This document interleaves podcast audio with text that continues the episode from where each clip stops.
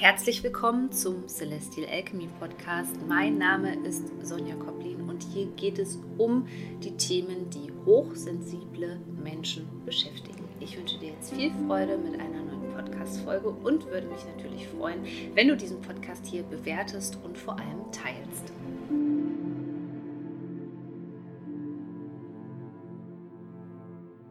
Für diejenigen von euch, die bereits meine Kalenderintegration für ihr Smartphone gekauft haben, also den Astrokalender bzw. den Mondkalender, wird es jetzt richtig spannend, denn ihr habt mit Sicherheit schon gesehen, dass ich euch eine Information hinterlassen habe im Kalender, wann die sogenannten Spendtage sind.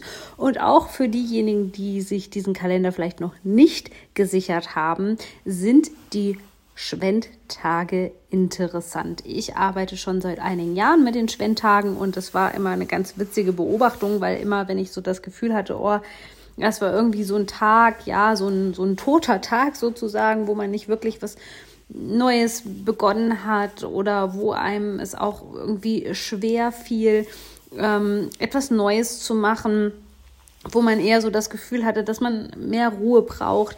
Und ich dann nachgeschlagen habe, habe ich immer gesehen, aha, okay, das war ein Schwendtag. Und vielen Menschen sind ja die Portaltage definitiv schon ein Begriff. Die Schwendtage hingegen sind weniger populär, was aber eigentlich sehr interessant ist, weil die Schwendtage sind durchaus überhaupt nichts Neues. Also wenn man mal zurückguckt, dann findet man das sogar ähm, ja schon im alten Rom, wo man auch von Totentagen gesprochen hat oder von schwarzen Tagen. Äh, Im Mittelalter waren es dann sozusagen die verworfenen Tage und ähm, auch äh, in der Tradition ähm, von den skandinavischen Ländern ähm, gibt es auch sowas ähnliches. Also es ist durchaus in unterschiedlichen ähm, Regionen bekannt und man kennt das beispielsweise auch äh, im Bereich des ähm, ja, der Gartenarbeit, ja, auch hier spricht man von den Schwendtagen und da sagt man eben auch, dass ähm, der Mond in dieser Zeit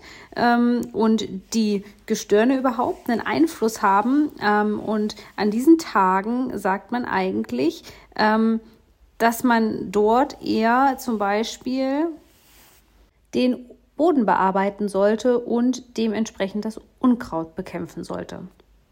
Insgesamt sind die Schwendtage also Tage, an denen man nichts Neues beginnen sollte. Was meint man mit neu? Aber zum Beispiel auch sowas wie einen neuen Vertrag, ähm, aber auch Verreisen, neue Projekte, Unternehmungen, also all das, was damit zusammenkommt. So, ähm, was damit äh, zusammenhängt.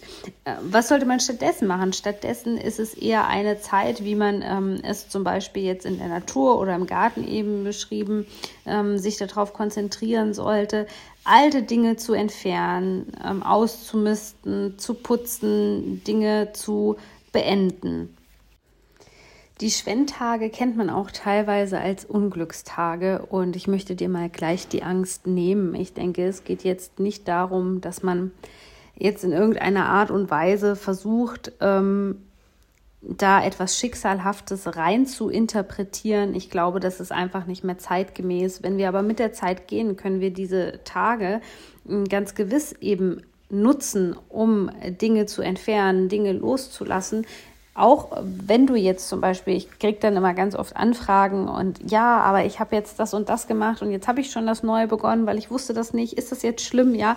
Also erstens mal ist es wichtig, da nicht ängstlich zu sein. Die Energie ist eben größtenteils so, dass wenn du etwas Neues beginnst, dass es sich schwerer anfühlt und dir mit Sicherheit auch mehr Energie ziehen wird.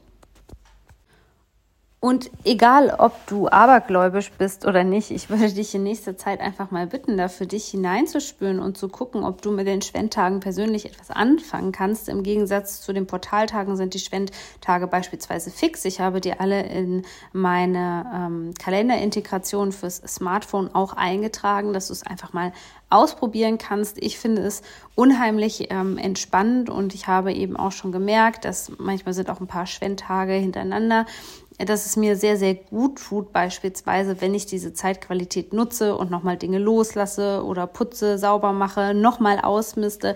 Das hat etwas Befreiendes und ich finde immer, in diesem Moment ist es eben auch so, dass man viel Energie einfach sinnvoll nutzt, anstatt gegen die Energie zu arbeiten. Den Link zu dem Kalender findest du in den Show Notes und ich wünsche dir einfach viel Freude beim Ausprobieren.